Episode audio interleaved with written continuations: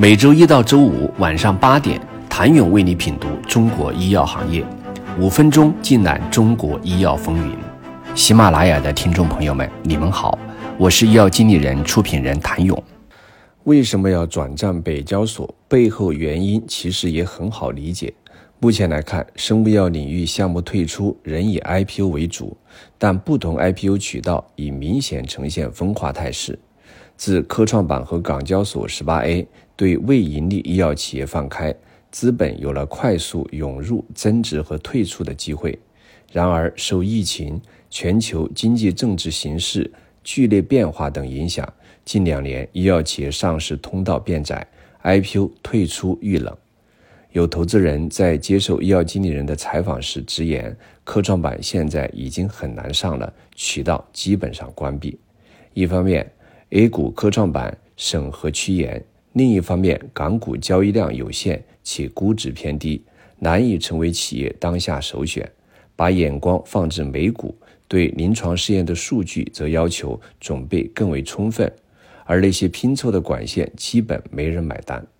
这并非个例，当下一级市场融资环境收紧已是不争的事实。受一二级市场倒挂影响。因 IPO 发行价低而放弃的企业故事也并不鲜见。如此情况下，这就导致了一些转变。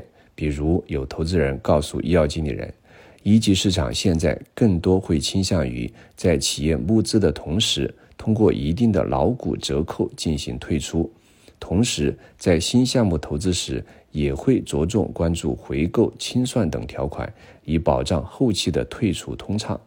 有些也开始考虑并购的方式退出。除了政府基金如今还比较踊跃外，产业基金也相对活跃，尤其一些现金流相对充足的老牌药企也同样在市场上寻找标的。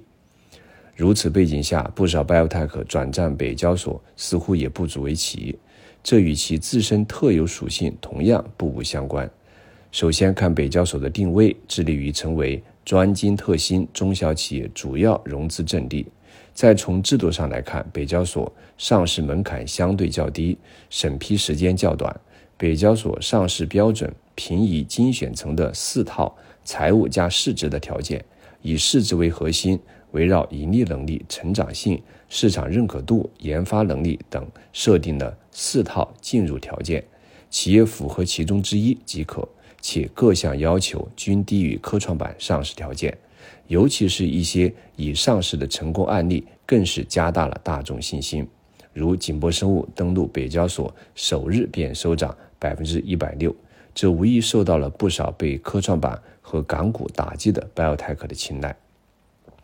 紧接着需要回答的问题是，北交所根据其定位，正吸引着早期创新型的稀缺标的。那么，去北交所 IPO 能否拯救 biotech 资本困境？转战北交所会成为一个主流方式吗？会是一个好的退出渠道吗？不少投资人给出的答案仍然不确定性极强，大家更多抱着试一试的态度，只是多了一个选择，更多仍算是一种无奈之举。在受访投资人看来，北交所流动性不佳，则成了心头之痛。也正因为北交所目前流动性难破局，受到市场青睐有限，或难以成为一众药企 IPO 主流方式。而今，不少人正期待北交所流动性与转板能力提升。伴随着今年九月，证监会制定并发布关于高质量建设北京证券交易所的意见，进一步推进北交所。稳定发展和改革创新，加快打造服务创新型中小企业主阵地系统合力。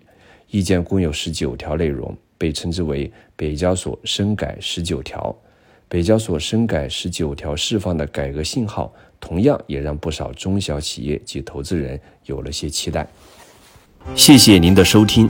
想了解更多最新鲜的行业资讯、市场动态、政策分析，请扫描二维码。或添加医药经理人微信公众号“医药经理人”，医药行业的新闻与资源中心。我是谭勇，明天见。